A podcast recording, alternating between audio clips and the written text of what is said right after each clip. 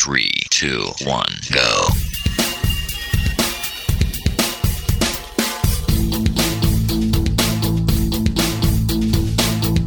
Enredando, la informática que se escucha.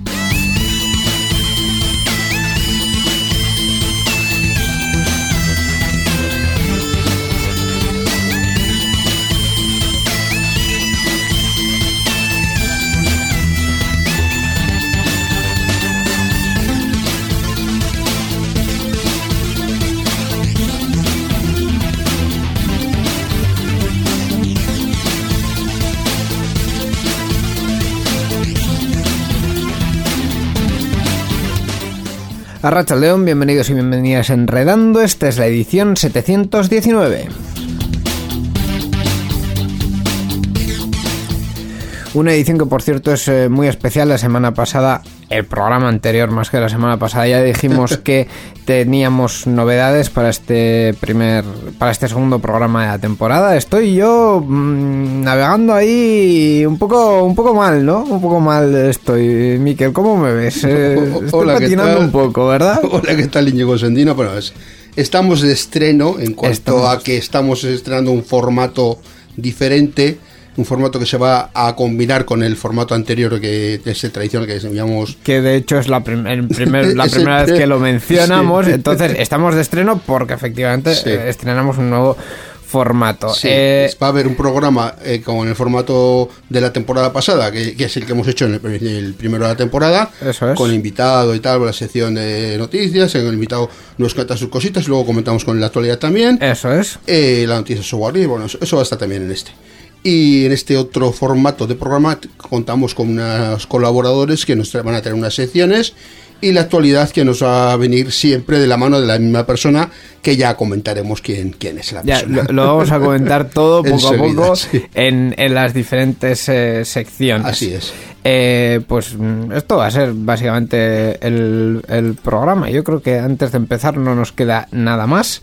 Eh, os, os vamos a mantener un poco en la incertidumbre sobre quiénes son y qué hacen. Lo que sí que os pedimos es que nos acompañéis durante estos 60 minutos de radio que nos quedan por delante y que descubráis con nosotros un nuevo formato para Enredando. Participa con nosotros en Enredando. Envía tus mensajes al email oyentes@enredando.net o a través de nuestra página web en www.enredando.net. También estamos en Twitter. Sigue al usuario Enredadores. Esperamos tus comentarios.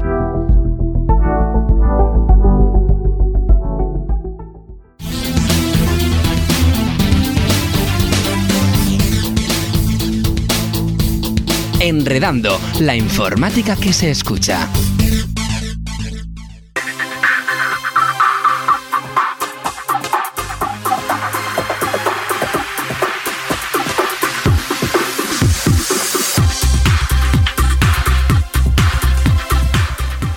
Pues continuamos en este enredando en el 719 y esta música es nueva, Miquel. ¿Esto qué, qué pasa con esto? Tenemos nuevas sintonías, nuevas secciones, obviamente hay, hay nuevas secciones por nuevas sintonías, está claro. Sí, sí.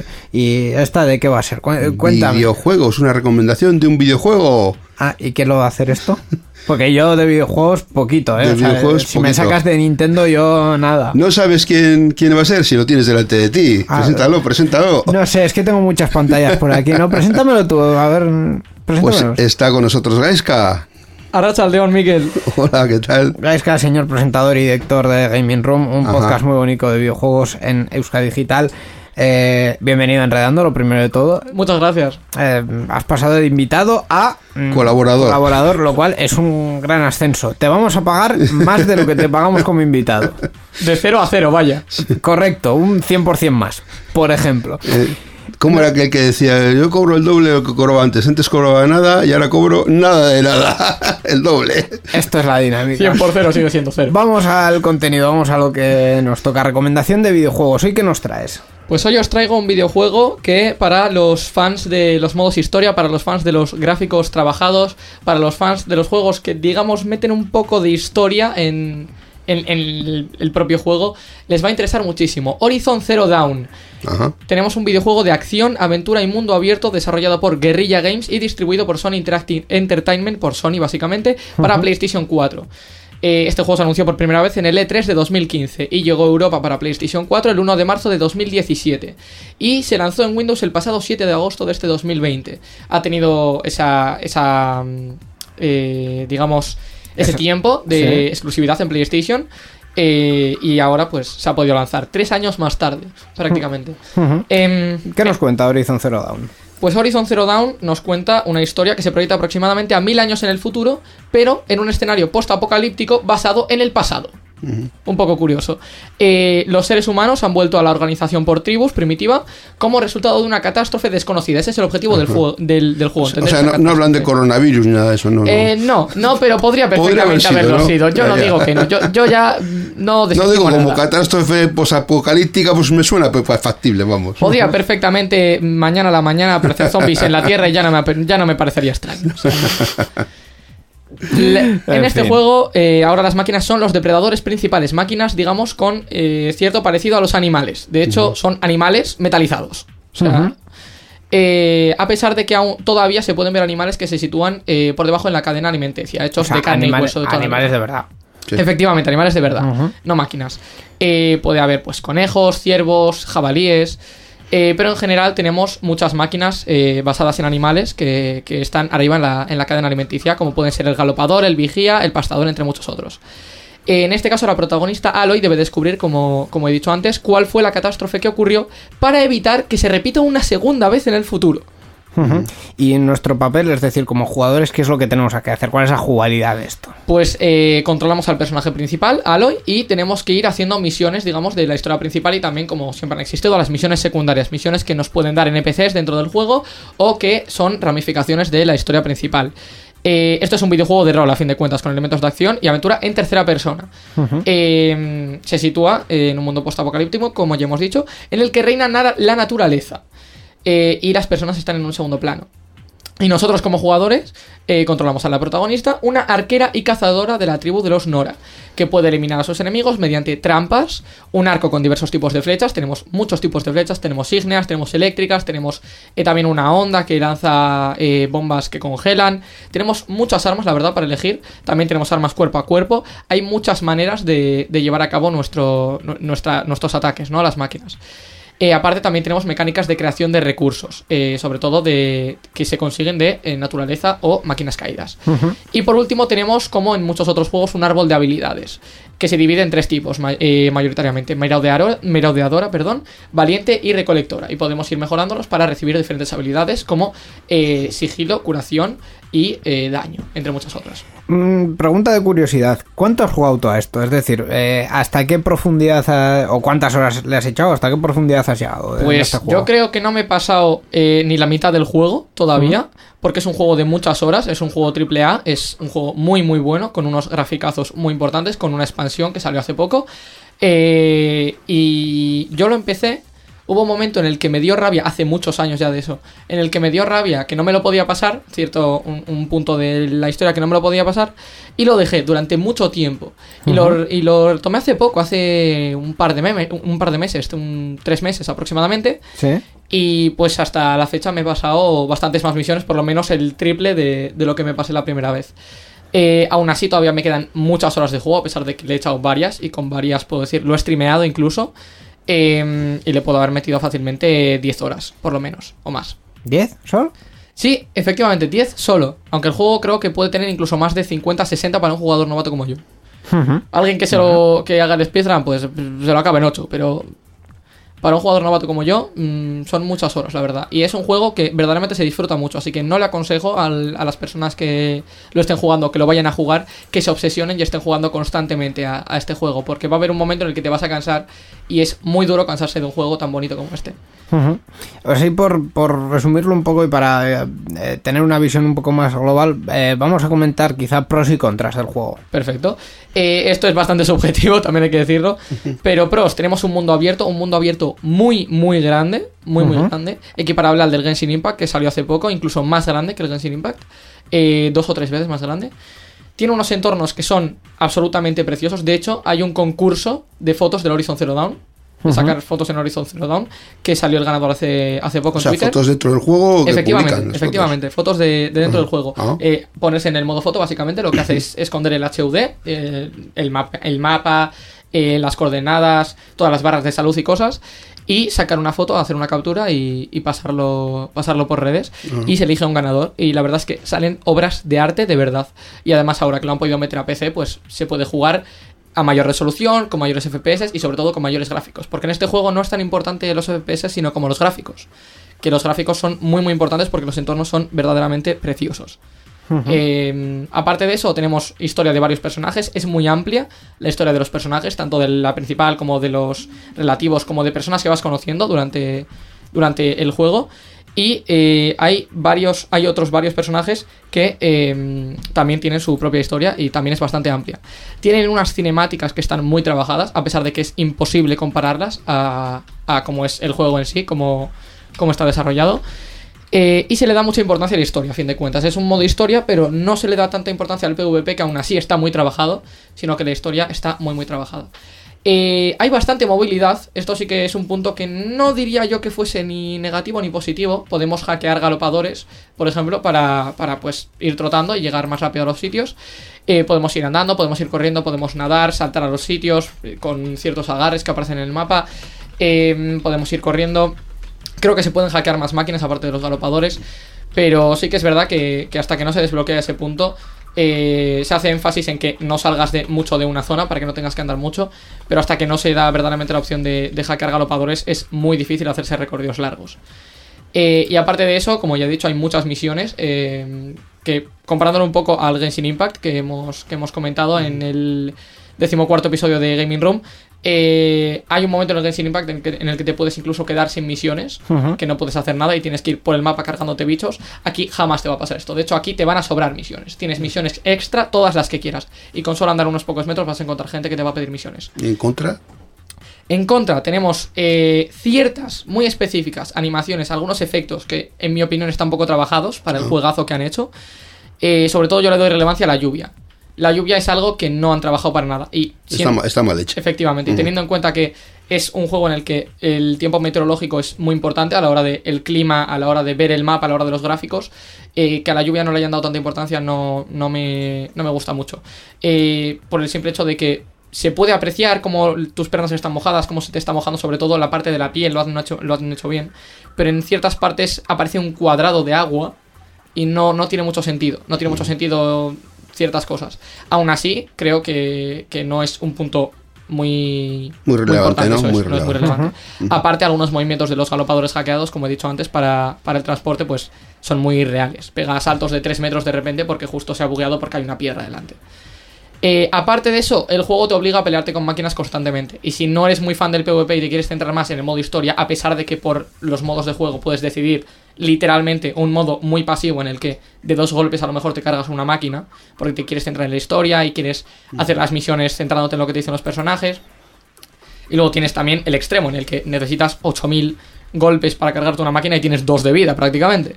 Pero el juego te obliga muchas veces a pelearte contra máquinas y no hay eh, mucha facilidad para saltarse estos puntos. Eh, a pesar de que sí que hay maneras por mediante sigilo, pero te hace perder tiempo. Eh, aparte, cuando se te presentan las misiones secundarias, suelen estar localizadas en las zonas del mapa que estás haciendo actualmente por la misión principal.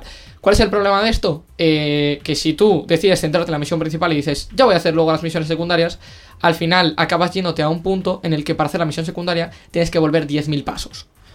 Y eso es mucha distancia y es perder mucho tiempo y es mm, involucrar a máquinas y tener que pegarte con máquinas constantemente. Lo cual te puede servir para conseguir experiencia rápidamente, pero puede no interesarte al mismo tiempo.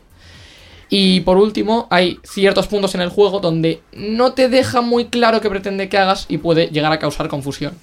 Eh, sí que es verdad que tampoco pretendo que me pongan una flecha de 3 metros diciéndome ve por aquí, pero hay ciertos puntos en los que no sabes cómo subir a un sitio, o no sabes qué hacer, o si no lo entiendes para los jugadores novatos sobre todo, esto puede llegar a ser un poco duro. Pero en resumen general, es un juegazo, tiene unos graficazos muy importantes, son muy muy bonitos. Eh, y salvo puntos en específico, yo creo que es un juego muy recomendable que a cualquier persona que tanto sea jugador competitivo como le gusten los juegos de modo historia, como no le gusten los juegos de modo historia, para cualquier jugador casual en general, este juego es un mm, to-do list. Ponle una nota, anda. Eh, no le voy a poner una nota, Oh. no le voy a poner un número, no le voy a poner un número, pero sobre todo lo que voy a hacer, lo que voy, lo que quiero una vez más recalcar es graficazos 10 de 10. Ujú. Pues ahí la recomendación de este mes de Gaiska, Horizon Zero Dawn. Eh, Gaiska, pues nos escuchamos el próximo mes aquí en Enredando y cada dos semanas en Gaming Room. Efectivamente, es que ricasco. La informática que se escucha.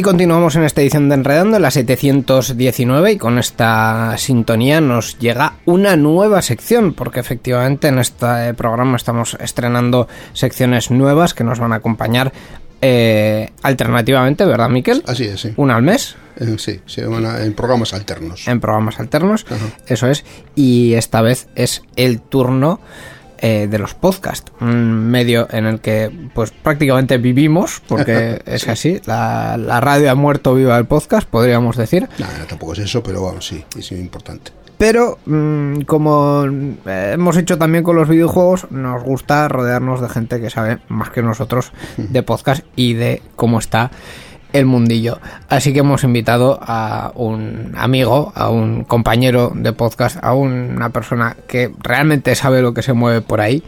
Y él es Roberto del podcast Orbita, Or- Orbita Friki. No hay forma de decir bien los nombres de tus podcasts, Roberto. Arracha el león. Arracha León, buenas tardes. Hola, Roberto. Eh, cierto, cierto. O sea que tenemos un, un mérito para el naming Sí, sí. que, que nos ha pagado. ¿Cómo era lo, lo vuestro del retro friki? El retro. el retro. El retro, que era al final acababan nombrándolo como red. No, al retro. revés, era- Eh, era era reto. reto y era retro. Bueno, pero no hemos Pero venido no. aquí a hablar de los podcasts de Roberto, aunque podríamos, también podríamos También, también, recomendarlos. no por- porque, bueno, Orbita Friki está muy bien, realmente. Hemos venido a hablar de otros podcasts, ¿verdad? Hemos venido a hablar de otros, de otros podcasts, exacto, y un poco, yo por lo menos lo que voy a intentar. Decías que sea algo de podcast, la verdad es que yo no sé, yo no sé mucho, como mucho escucho mucho, eso sí. Se Bueno. trata de eso. Eh, y lo que, que quiero un poco es intentar traer, a lo mejor no esos podcasts que copan los, los rankings, pero algunos podcasts que a lo mejor no son tan conocidos, pero sí creo que, que vale la pena conocer. Muy bien, pues eso es lo que vamos a hacer entonces en esta sección, como decíamos, una vez al mes. Eh, y hoy tenemos eh, un podcast para empezar y para recomendar a nuestros oyentes. Pues sí, tenemos un podcast que además podemos decir que es de la casa. Podemos Eh, decirlo. Sí, podemos decir sí. Sí, porque para empezar, pues mejor empezar con algo que nos quede cerca, sobre todo a vosotros. Y vamos a hablar de, del podcast de El gato de Turing, un Ah, podcast hombre. sobre ciencia. Hombre, pues, pues Ciencia sí. y tecnología. Es, de hecho, el podcast que más habla sobre ciencia en Euskadi Digital, de lo, que, lo cual estamos muy orgullosos y por eso les tenemos en gran estima, la verdad. Pues sí, como bien ha dicho Miquel, en El gato de Turing hablan sobre ciencia y tecnología. Y es que eh, El gato eh, es un podcast que está realizado por dos personas, dos, dos integrantes que son Iván Eguía y Aitor Brazaola, que de hecho ya han estado por, por los estudios de... Por vuestros estudios, ¿no? Sí. Están, están enredando, sí, como invitado además en algunos Sí, sí. programas en, Efectivamente. tempo- en temporadas anteriores. Sí, pues el caso es que Aitor e Iván son informáticos y por esa parte tienen bastante cubierto el tema de la tecnología. Pero aparte, eh, los dos han trabajado, uno de ellos incluso todavía sigue trabajando en, en el acelerador de partículas. En el CERN. En ¿no? el CERN. En el. Sí. No solo, no solo en el acelerador de partículas, el CERN es una institución eh, que tiene muchísimos proyectos eh, relacionados con la física. Con la física, con la ciencia, con la innovación. En el CERN, por cierto, surgió la web. Eh, tal y como se conoce ahora mismo, ¿no? De una forma mucho más simple. Pero hubo un tipo por ahí que, si no me acuerdo mal, era un tal Tim efectivamente, Ese, ese es. que, que fue el que empezó con el tema de los servidores, clientes y ese tipo El que de tuvo cosas. la idea del, de lo de la web, sí. Efectivamente. Pues sí, la mayoría de nosotros lo conoce por, por acelerador de partículas, pero hacen mucho más. Entonces, su interés por la ciencia es, eh, es eh, legítimo y muy, muy amplio. Y además eh, se suelen acostumbrar en, se suelen, eh, suelen acostumbrar eh, acompañarse de, de gente que sabe mucho. además, para tratar según qué temas. La verdad que sí. Ha habido algunos episodios realmente eh, para nombrar, ¿no? Para de- destacar. Por, Memorables. sí, por, precisamente por esos invitados que han, que han conseguido eh, traer al programa. Sí, yo personalmente eh, resaltaría dos de los muchísimos episodios que tienen, porque eh, llevan emitiendo desde septiembre de 2013, Ujú.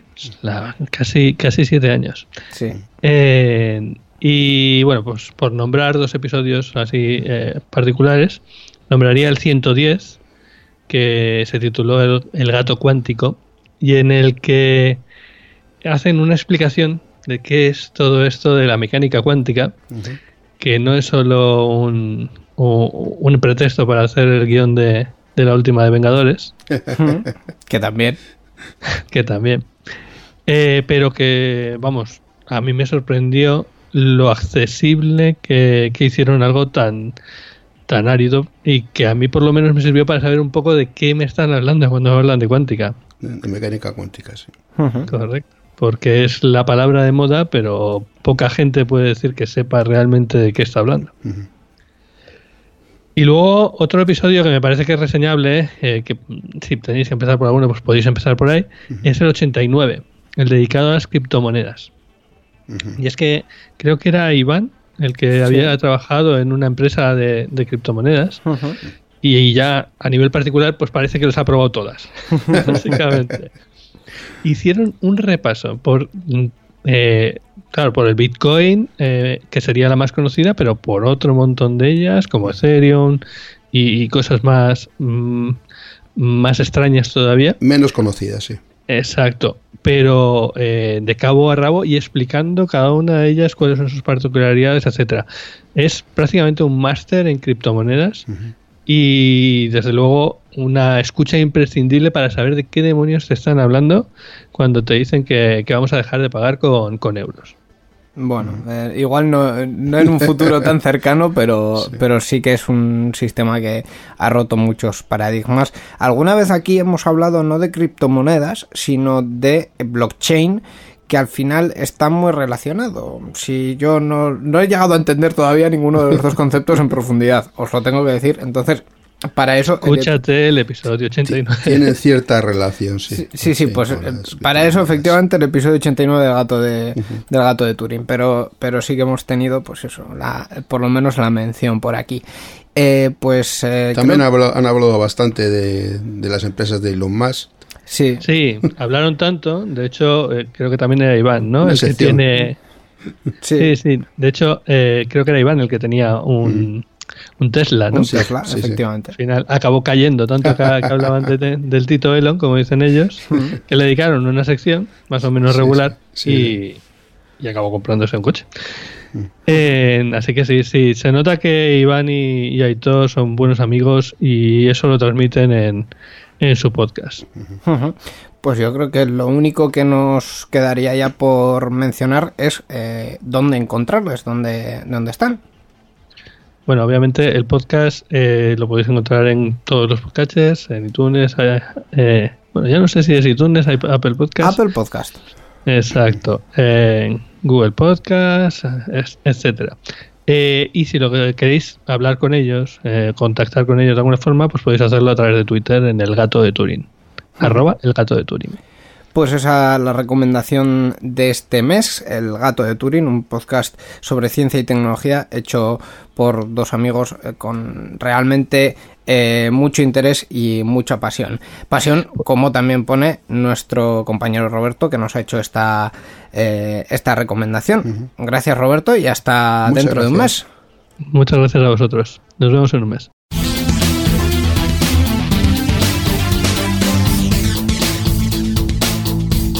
Enredando, la informática que se escucha.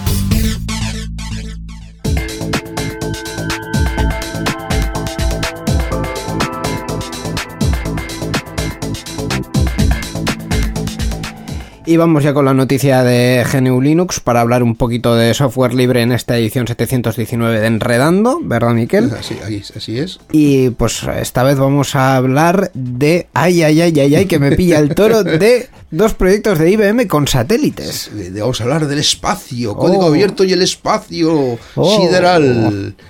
Bueno, pues es posible que IBM ya no tenga la relevancia que supo tener la informática personal y corporativa. Sin, em- sin embargo, sigue siendo líder en investigaciones sobre cómo aplicar la tecnología informática a usos científicos. En concreto, ahora vamos a hablar de dos proyectos de código abierto. Uno llamado Space Situational Awareness, creo que se pronuncia así más o menos. Awareness, sí. Awareness, bueno. Y otro que se llama CubeSat. Más sencillito. Más fácil de pronunciar, sí. El proyecto Space Situational Awareness, desarrollado por el equipo de tecnología espacial de IBM, eh, permite determinar dónde se encuentran los restos de la denominada basura espacial en órbita y dónde estarán en el futuro. El proyecto busca utilizar métodos de aprendizaje automático no para predecir las órbitas, sino para crear modelos que aprendan cuando los modelos físicos predicen incorrectamente la ubicación futura de un resto espacial. Eh, Una de las tecnologías que se utilizan mucho, es decir, en vez de simplemente quedarnos en la predicción, también aprender de esa Sí. predicción y volver a utilizar la salida como entrada para volver a. Lo que es una inteligencia artificial. Eso es, básicamente. Bueno, y luego tenemos el otro proyecto que es CubeSat, que es un framework autónomo cognitivo diseñado para los, estos, estos famosos ahora enjambres de satélites. Bueno, que famosos, permiten, famosos. bueno, famosos, que empieza que Elon Musk quiere montar uno, que Google quiere montar también un enjambre de satélites, etcétera, Sí, etcétera. sobre varios- todo para dar conexión a internet, pero vamos, es, los enjambres de satélites no son nuevos porque el sistema Sí. GPS utiliza un enjambre de satélites. Ya, pero bueno, están ahora en boca de todos por el tema de- del uso ahora de, de- de dar internet eh, inalámbrico de manera masiva, ¿no? Para todo el mundo quieren que llegue y tal. Bueno, pues es- este es un framework, el CubeSat eh, autónomo, diseñado para estos enjambres de satélites, que permite la simulación y optimización de las comunicaciones multisatélite. El proyecto permite simular la mecánica orbital precisa para cada objeto y luego usa estos cálculos para poder poner restricciones a las comunicaciones entre los satélites, la estación terrestre y los sensores de tierra. ¿Mm? Otra, un, un tema muy interesante, pues todo enfocado al espacio también, ¿no? Pues el software libre está presente también en, estas aplicaciones espaciales, ¿no? Espaciales y especiales. Especiales y espaciales. ¿Cómo te ha quedado eso? Te ha quedado muy bien. De verdad que sí. Pues esta ha sido la noticia sobre GNU Linux que os hemos traído aquí en Enredando, que como siempre nos viene de la mano del grupo de usuarios de Vizcaya de GNU Linux. el Sí, grupo. que el GLUB, el GLUB que es la Asociación de Vizcaya de Usuarios de GNU Linux, que se dedica a promover el uso del software libre tanto en el ámbito público como en las empresas y usuarios particulares. A dar la página web glub.bit, glv.b y latina z. La informática que se escucha.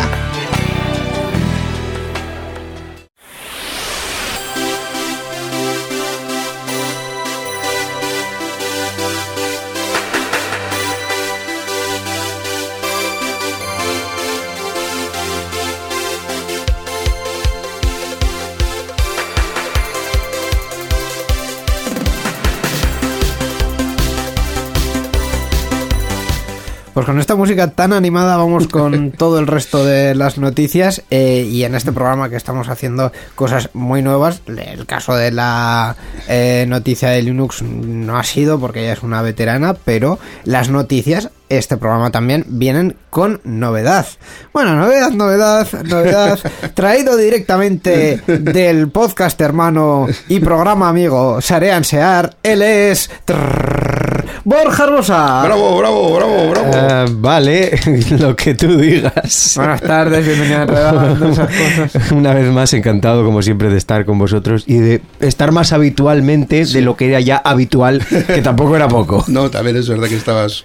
De lo que ya habitualmente Ahí está, ahí está. O sea, ahora, ahora más. Subimos el rating. Eso, en semanas alternas. Efectivamente. Vamos a estar con nosotros comentando la actualidad. Una vez al mes. Eso es. Eh, y vamos a empezar, de hecho, con... he, dicho, con- he dicho alternas, programas alternos. Programas alternos. Programas alternos. eh, se ha entendido igualmente. Vamos a empezar, de hecho, con una noticia que nos cae bastante cerca porque eh, la Diputación ha mm, eh, empezado a planear banda ancha ultra rápida en Vizcaya para junio de 2023. Y, mm, por favor... eh, intentad, porque a Miquel ya le está saliendo, que no, que no se os afloje la risa en esta noticia. Gracias. Bueno, la Diputación Foral de Vizcaya prevé tener extendida en todo el territorio la banda ancha ultrarrápida en junio de 2023 eh, tras una inversión de 10 millones de euros, eh, de manera que las viviendas de zonas rurales y periféricas de todos los rincones puedan acceder a las conexiones de Internet de alta velocidad. Cuéntame más, Miquel, Sí, por bueno, favor. pues la Diputación pues, tiene, tiene intención de presentar este proyecto que apuesta por una digita- digitalización. Eh, Este proyecto lo va a presentar al Fondo de Reconstrucción de la Unión Europea por estar alineado eh, en las prioridades marcadas por Europa. La extensión de banda ancha autorrápida a todo el territorio afectará a aquellas áreas no bien conectadas a una Internet, especialmente zonas rurales y de difícil acceso. Mi pregunta Sí. eh, con todo esto es, eh, ¿cuántos millones de euros necesita eh, España en general y sus diferentes comunidades que ponga Europa para tener una conexión decente? Es decir, no me acuerdo ya En, cuántas en Vizcaya veces... 10 millones, has dicho. No, ¿eh? no, no, en Vizcaya no es la primera vez, ¿eh? porque no me acuerdo ya cuántas veces Borja hemos comentado en Sarean Sí, así es. eh, inversiones de la Unión Europea para dos cuestiones. Una, el programa Wi-Fi for EU, que eso es para Wi-Fi de acceso público, sobre todo de ayuntamientos, pero también para llevar la conexión de banda ancha A ultra zonas- rápida a zonas a zonas rurales. Bueno, ultra rápida, bueno, sí, tanto sí, cuando no, se- sí, sí. En, en todos los proyectos lo, lo que se ha albergado o lo que se ha planificado, digamos, es fibra óptica. Y sí que es cierto que en algunos sitios, gracias a esas ayudas, eh, ha llegado la, la fibra óptica a, a ciertas poblaciones. Pero todavía parece, parece que los operadores mm, siguen a, a su historia. Eh, Vizcaya, en este caso, pide sopitas a Europa y, y aquí seguimos, ¿no? Con, con la movida, ¿no? Es curioso por lo que tú comentabas, que es que hemos visto sacar de este de estos programas al Estado, a la comunidad autónoma, diputación, ayuntamientos que también se han, se han sumado al carro. Es decir, no sé, ya falta fundaciones, asociaciones, ONGs que también puede- De- vayan a ponerse fibra de los barrios, en También. los barrios ahí, los, los distritos de También. los barrios también. Yo, yo- yo creo que... Cooperativas que- de vivienda. Eh. Todo, todo, Todo, todo, todo. Aquí eh, Europa ha abierto el grifo y toda la gente viene con el cancarro a servirse. No, pero eh, además de, de esto, mm, al final la, la cuestión eh, va por ahí, ¿no? Eh, Ojo, es decir, que el objetivo es loable. Es el, decir, obje- el objetivo es muy loable, o sea, en eso no, nos- no nos vamos a meter. Pero mm, los, los operadores, eh, en cierto punto, yo creo que ya se han quedado como acomodados. Ya, visto el tema, habrán dicho: Pues mira, pues, pues si no lo hago yo porque quiero, ya, ya vendrá Europa, ¿sabes? No, pero bueno, eso no, no, es, no es así, porque lo- los operadores normalmente no es que no quieran, es que no les resulta rentable. Claro, no, en el no quiero in- incluimos ese, ese tipo de casuísticas. En cualquier caso, pues bueno, mm, tampoco mm, creo que la noticia ni siquiera la presentación oficial de del señor Unai Ramentería creo que no da más datos en cuanto a ah bueno sí aquí tenemos algunas algunos números. Bueno los espérate que los números también son escandalosos eh 7620 portales repartidos en 96 municipios, entenderemos que serán en las áreas más dispersas de los municipios. En total unas 602 zonas de actuación que beneficiarán a 14.500 personas. A mí los números no me salen. O sea, quiero decir, para todo esto, 10 millones de euros, hombre, para estas 14.500 personas fabuloso. Claro. Pero, ¿cuáles son los costes de, de todo esto para 10 que... millones. No, no, para que Ah. en 602 zonas de actuación nos gastemos 10 millones de euros. Y del fondo de recuperación, que por cierto, sí que es cierto que la Unión Europea lo quiere alinear el fondo de recuperación de la pandemia, del, de, de la COVID-19, que sí que es cierto que la Unión Europea lo quiere alinear con el desarrollo eh, territorial y sobre todo en las áreas de innovación y desarrollo, básicamente para que no pase como pasa en España, que como no vienen de fuera no tenemos ninguna industria. Estoy exagerando un poco, obviamente no es así, pero, pero bueno. Eh, la cuestión va, va por ahí. Oye, No, si... eh, el tema también es que yo eh, eh, hace poco comentaron en algún, en algún espacio que ha habido problemas también por el tema del teletrabajo en algunos sitios. Claro, es que dicen, No. "No, es muy bonito teletrabajo, Miquel, teletrabajo. Miquel, y hay zonas que hemos- no llegaba a la velocidad como para teletrabajar. Miquel, hemos tenido problemas todos en todos Bueno, los sitios. ¿eh? Pero bueno, O sea, pero marzo, hay ciertas zonas que. ciertos pueblos que, que ni de coña no han podido funcionar con el teletrabajo porque No. ni, no hay. Pero es que eh, mm, eh, fue una cuestión general. Yo- Si analizamos la cuestión ahora, pues igual tendremos otras cosas que decir. Pero lo- con lo que todos nos quedamos, que fue marzo y abril y las conexiones como iban, las propias operadoras en ese momento sacaron Sí, un sí, comunicado diciendo, bueno, vamos a ver, es que nos Sí. ha aumentado el uso de Internet en las franjas de mañana un no sé cuántos por ciento. Claro. Entonces, eh, es- esa era la, la cuestión. ¿Con más infraestructura mm, se resuelven esos problemas? Pues en el caso de usuarios que no tengan banda ancha todavía y solo tengan ADSL, pues van a ganar en velocidad. Y en capacidad, pues bueno, no lo sé. No lo sé, porque al final eh, las redes no están tan saturadas como en marzo, obviamente, pero seguimos teletrabajando y funciona como funciona. Sí, bueno, eso sí.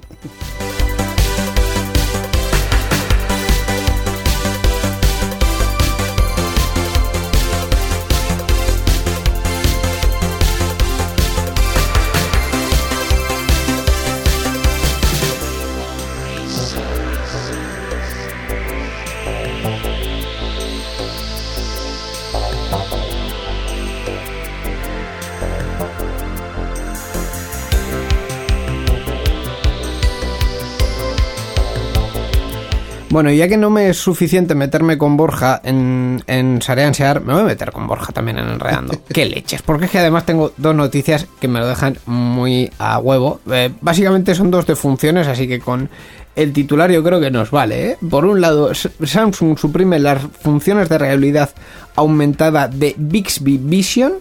Ahora contamos lo que es Bi- Bixby Vision. Y por otro lado, eh, Google pone punto y final al soporte de su plataforma de realidad virtual con Android 11. Estás contento, ¿verdad, Borja? Bueno, estás, estás, vamos, lo primero que no es lo mismo realidad aumentada que realidad virtual, Nah, pero vamos a bueno. contar la noticia y mejor empieza tú, Miquel. Sí, por favor, vamos, vamos primero con la de, con Con la de de- Samsung, de porque Samsung. tiene por ahí el palabro Luego, este, luego ya cuento yo la de Google. este de Bixby Vision, que, yo no pues, sé lo que es. Samsung ha decidido eliminar las funciones de realidad aumentada de su asistente inteligente, Bixby. Ah, que es un Es asistente inteligente. inteligente, Es, sí. es- es un Google Home, una Alejandra. Bueno, realmente es la app. Bixby Vision es, eh, está presente en el asistente en la app Bixby Vision, en la Sí. aplicación, y ha comenzado a avisar ya a los usuarios de que el servicio será retirado cuando termine el mes de octubre. Bixby Vision forma parte de las herramientas del asistente digital Bixby lanzado por Samsung en el año 2018 y, pe- y que permitía emplear la cámara del móvil para funciones como traducciones, leer en voz alta y maquillar al usuario de forma virtual, en- entre otras cosas. Bueno, una maravilla. Eh, la defunción de Bixby nos va a llegar en cuatro días porque si nadie conocía el asistente ni sus funciones de realidad virtual aumentada, lo que sea. Aumentada, aumentada. Si da igual, si es que da igual, si para matarlos, para matarlos me vale, da igual que sean virtual. o- asistente inteligente. Sí, sí, pues el, Muy listo era. Pues sí, sí, vamos, súper listo. Te digo yo lo listo que es Siri, ¿eh? que también telita con los asistentes. Sí, sí. Eh, y, y luego, por otro lado, lo que dice Google, ¿qué, qué- ya que Borja, tú eres tan listo, ¿qué es esto de Daydream? Porque a mí no me suena. de Pues nada. Daydream era la plataforma de realidad virtual de Google que habían sacado un software que eh, per- iba a permitir con las gafas estas que todos tenemos en la cabeza, las gafitas estas de realidad virtual que te las pones y de Las de- repente pones de ahí el telefonito móvil. ¿eh? Las de cartón aquellas. Un, un avance de las de Ah, cartón. las de Haz- plástico. Son de plástico. No, sí, creo que son como de plástico, plástico con, con una. una banda, sí, sí. sí, sí, sí, sí. Era un, un avance significativo de las Cardboard que se presentó hace un par de años, pero se ha, se ha indicado que ya el software ya no es compatible, que la gente que aún puede acceder al servicio no recibirá más actualizaciones ni de software ni de seguridad, que ya no es soportada por Google, puede que no funcione correctamente en algunos dispositivos con Android 11 o posterior. Y de hecho es que ya hace mucho tiempo que no se certifican smartphones que estén mm, expresamente mm, realizados para meterlas ahí en esas, en esas gafitas. Sin ir más lejos, las últimas Samsung eh, son las Galaxy S9, el Note 8, el Huawei Mate 9 Pro, en Google el Pixel 3. O sea, ni un solo smartphone de 2019 ha sido certificado para ser usado con Data. También te digo que las declaraciones del portavoz de Google son maravillosas. Voy, solo un extracto. No es literal, pero vamos, eh, más o menos traducido. Eh, el obstáculo más notable que han encontrado en este sistema es pedirle a la gente que ponga su teléfono en unas gafas y pierda el acceso a las aplicaciones que usa durante el día, porque les causa una inmensa fricción. Bueno, no sé qué esperabais, hijos míos, de ¿Qué, verdad. qué ¿eh? es una inmensa fricción? Pues para Mucha, este señor... mucha. Inmensa para- tiene que ser mucho. Eso, para eso este tiene que ser un error de traducción, seguro. Inmensa es mucha y fricción es eh, hostilidad a la hora de utilizar la aplicación. Algo así. Vaya. Vamos, que, que te rasca, que dices que no, que esto no va. Sí, sí que es cierto que esa realidad virtual era un poco una realidad virtual de hacendado, ¿no? Porque de, de alguna forma no era, no era comprarte unas gafas. no virtual. No, no, no. eh, Ah, eh, estoy bien, estoy bien. No, no, no. En en este caso iba a ser una realidad Vale, vale. disminuida más que aumentada. Pero es que, claro, es, esto es que salió hace unos añitos. Conocimos en su día las famosas Cardboard, que por 15 pavos te podías comprar un cacharrito hecho como de cartón con esa gracia para poner dicho- ahí tu has móvil. dicho hace un par de años, eh, fue 2015. Hace un par de pares. Hace un par de pares. Par de años. Bueno, más Vale. o menos. Que sugiero como Es- alternativa Es, es que todo esto antes de la pandemia ya se a lo esas, todo, a ya, esas ¿no? gafas de realidad virtual que hemos conocido con HTC, por ejemplo, o las famosas Oculus, que es así que cuestan pues eh, 400 pavos más el hardware que las corre 800. No, y además que las Oculus, por, por ponerte un ejemplo, ahora están en manos de Facebook y Facebook ya empezó a decir, bueno, pues si quieres seguir usando tus gafas vas a conectar, tener que conectarlas a Facebook. Y mucho usuario de las Oculus, que es que precisamente el target de las Oculus en un primer momento era gente que no se llevaba muy bien con Facebook ni con sus actuaciones monopolísticas. Entonces ha habido mucho usuario que ha dicho, pues voy a vender las Oculus, pero vamos, que las rebajo y todo. O sea que si quieres comprar unas Oculus es buen momento porque están muy baratas. Yo tengo hasta un contacto, así que lo que queráis, nos escribís al email de- del programa y os vendemos unas Oculus baratitas. Que, bueno, entonces ya puedo mm, anunciar el funeral de la realidad virtual barra aumentada o todavía no. A, a mí me vas a pedir permiso para eso. Hombre, nunca lo he hecho, pero... yo, pero- yo- yo pero dije que la realidad, yo dije que la realidad virtual era el futuro, pero no dije qué futuro. Ni, ni en qué universo. Puede ser un futuro apocalíptico perfectamente. Oiga.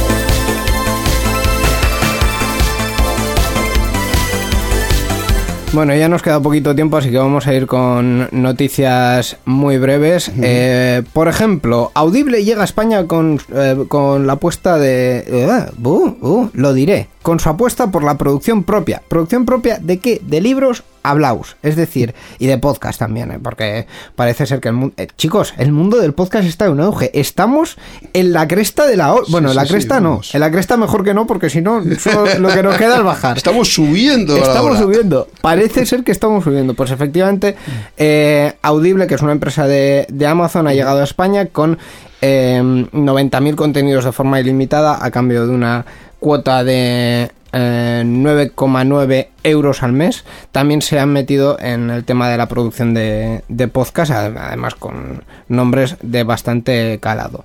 Más breves, Amazon te cobrará, Amazon, perdón, PayPal te cobrará 12 euros si no usas tu cuenta, ¿verdad Borja? Bueno, esa No. fue la noticia inicial. Claro, hay que actualizar. Es decir, PayPal posteriormente ha emitido un comunicado aclarando eh, que ha habido unos cambios en sus acuerdos legales y que en teoría va a cobrar una tarifa de inactividad de 12 euros, es decir, para cuando tienes la cuenta pero no la usas, pero que que eso no se va a aplicar a las cuentas personales en España, sino solo a las business. A las Aunque en el PDF original no se habla de eso, pero bueno, la sí, compañía eso es lo que ha dicho. así Ha que matizado luego Ha la- matizado porque la gente que ha puesto el grito en el cielo en plan de me van a cobrar 12 euros por no usarlo, que ya, ya, ya os habéis convertido en un banco, ¿no? Yo, yo lo que voy a hacer, dice, esto, esto lo ha matizado porque la gente ha matizado, pero bien, Eh, porque... mira, Sí. qué bien traído. Efectivamente. Y ya por último, como último breve, Instagram ha cumplido 10 años. No hay mucho más que no hay mucho más que Happy- cantarle cumpleaños feliz, hombre, Sí. Happy birthday to you en inglés, porque eso en. Instagram, claro. Sí, eh, aplicación que se creó en 2010, obviamente, y que en 2012 la compró Facebook en un movimiento eh, realmente inteligente por mil millones de dólares, eh, sí. una gran suma de dinero, pero a la que seguro que le han sacado mucho rendimiento. Borja Arbosa, gracias por venir a las noticias de Enredando. Muchas En gracias, Íñigo Sendino, Miquel Carmona. En un mesecito te vemos de nuevo. Un abrazo y nos vemos pronto. Participa con nosotros en Enredando. Envía tus mensajes al email oyentes@enredando.net o a través de nuestra página web en www.enredando.net. También estamos en Twitter. Sigue al usuario Enredadores. Esperamos tus comentarios.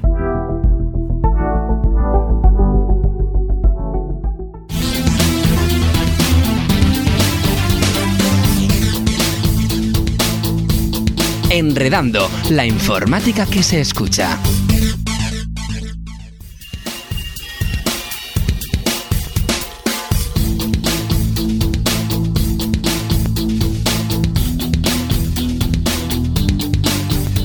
Pues hasta aquí ha llegado esta edición 719 de Enredando, que hemos compartido con Gaiska Carmona, que nos ha recomendado el videojuego Horizon Zero Dawn. También hemos hablado con Roberto en la sección Mundo Podcast sobre el gato de Turín y la actualidad tecnológica, que como decíamos al principio, nos llega todas las semanas de la mano de la misma persona, que va a ser Borja Arbosa. Todas las semanas que hacemos este tipo de formato, sí, eso es. Digo todas las semanas, pero Como bueno. no, son no es, ca- no es todas las semanas. En concreto, además es una vez al mes, pero bueno, Eso no pasa nada. To- todas las veces que venga Borja Sí. es para traernos la actualidad tecnológica y Ajá. pues a Borja y actualidad tecnológica van a venir de, de, la, mano, de la mano, eso es. Efectivamente, pues lo dicho, hasta aquí está enredando 719 que vamos a irlo despidiendo con dos cosas. Y ahora eh, el señor que edita este programa me va a decir, pero ¿por qué has cambiado el orden? Efectivamente, pues lo he cambiado. Pues vamos a irlo despidiendo por un lado con este track que ya empieza a sonar, esta canción de la Euskal Encounter 19 de Vampinox que se llama Waiting for the Bus. Eh, es algo que se suele hacer normalmente. en sí, es lo más típico. En la mundo. vida diaria es una de las cosas más habituales. habituales, habituales. El track, que es la, esa canción, esa producción que se ha hecho con medios eh, totalmente informáticos y que, mm, bueno, pues la tenemos aquí para que la podáis disfrutar. Antes de irnos, recordar que si queréis apoyarnos, si queréis hacer que Enredando Apoyarnos siga- económicamente, Efectivamente, yo, yo iba a decir apoyarnos, pero bueno, apoyarnos económicamente, En pues concreto. tenemos eh, nuestro Patreon, que en concreto es el Patreon de Euska Digital, en patreon.com barra Euska Digital, que desde muy poquito dinero al mes podéis aportar para que sigamos haciendo estas producciones y podéis tener acceso a los programas antes que nadie y también contenido exclusivo, Exclusivo, donde exclusivo. os contamos los entresijos de los secretos de la radio. los secretos de la radio. Efectivamente. Hasta aquí este programa, Mikel. Hasta aquí el Me 719. ha quedado muy bien, ¿eh? Pasé así este tipo de novedad y tal, bien, me ha quedado muy bien. La semana que viene, te- bueno, Volvemos de- con invitado, Dentro dentro de dos semanas, volvemos con invitado. En el siguiente programa, ¿Quién, sí. quién va a ser? ¿Quién va a ser? Ah, sorpresa, sorpresa. Pues ahí os lo dejamos hasta dentro de dos semanas a enredar con la tecnología. ¡Agur! Agur.